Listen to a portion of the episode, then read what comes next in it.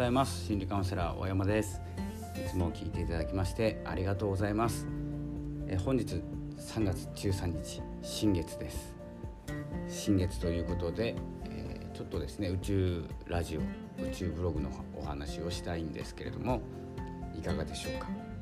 今日午後7時あたりですね。なので、えー、8時ぐらいからもうノートに書き始めるぐらいでいいと思います。で8時間以内に書いてください。8時間以内。でですね魚座の方だけちょっと伸びます、えー、魚座新月ですので魚座の方だけ、えー、48時間猶予があります。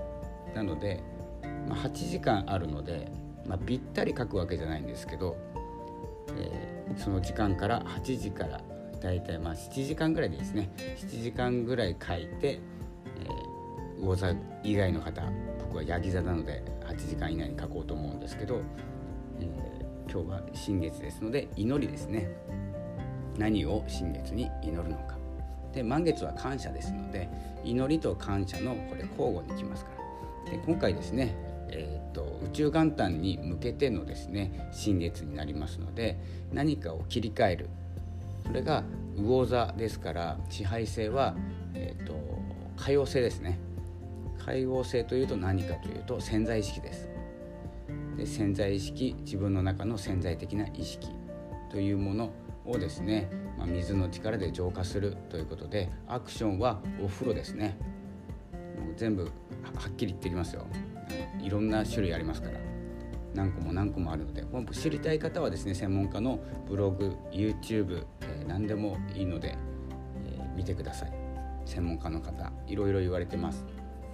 ですけれども私はですねホロスコープを見るだけの人ですのではっきり申し上げますと、え水に固まっていて水の威力が高いこの新月は風呂です。シャワーじゃなくて風呂。で潜在意識魚座、えこれ十二星座で最後ですよね。魚座。次お羊座。それが太陽に入る、え春分。この日に、えーと宇宙元旦。というですね、えお正月を迎えます宇宙でも。なので今慌ただしくて忙しいのは実はですね宇宙のお正月年末だからですね、え、それをですね生かすために年末って忙しいじゃないですか。でも忙しいなりに動いてると思うんです。それと一緒で、え、宇宙でも今慌ただしく動いてます。新年度に向けて。という状態を、え、自分のところでも用意しておく。新年に向けてということでこの新月魚座新月をですね生かすためにはノートに祈りを書く。今ですねこれあの潜在的なことなのでノートがいいと思うんですよ。でノートに自分の本音をぶつける。例えばこの音声で音声で収益化させて今と同じ給料を得るようになれました。なれるようにすることをですねなれましたじゃおかしいですね。祈る。なれるように祈る。だから多分30万とか40万とか50万とかないくらでもいいんですけどこのできるかどうかっていうよりも潜在的に何を望んでいるかは宇宙は分かってきます。それを書いたところで。でもですね自分の意思として今の思いとしてはノートに書いてください。でそのノートに書いた時にちゃんとそういうふうに私は動きますっていうですね意思表示をしておくっていうことが大事です。するとそれに、え、宇宙の、え、力が乗っかるということになりますので、え、まずは書くそして風呂に入るこれあのなんか入れた方がいいですね浄化のお塩とかバスソルトとか入れた方がいいって言ってました。僕は大体バブを入れますけれどもバスソルトを入れて浄化する、えということが、えこの魚座、新月一番いいアクションじゃななんじゃないかなと思います。ですので今日やること、え午後7時ですね。午後7時以降だからちょっと時間がはっきりしてないので8時にしましょうか。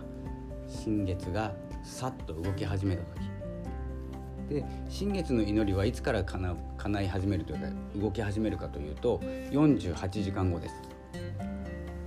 えーと、主役の魚座の方の祈りを聞いてから宇宙は動きますのでちょっと怪しいですね今日ね、えー、でも宇宙ラジオですから、えー、ご勘弁ください、えー、これが48時間後に動き始めます。なのでそれまではですね何も動きませんので今まで通り積み重ねたり、え何かを用意したりしていきましょうで自分を整える浄化ですのでここは正直に素直に、自分今の自分を認めてからやってください。ということでその準備もありますので一旦ここからですねブログも書いたので休憩しようかなと思います。それでは新月に向けて書いていきましょう。この辺で失礼いたします。ありがとうございました。さようなら。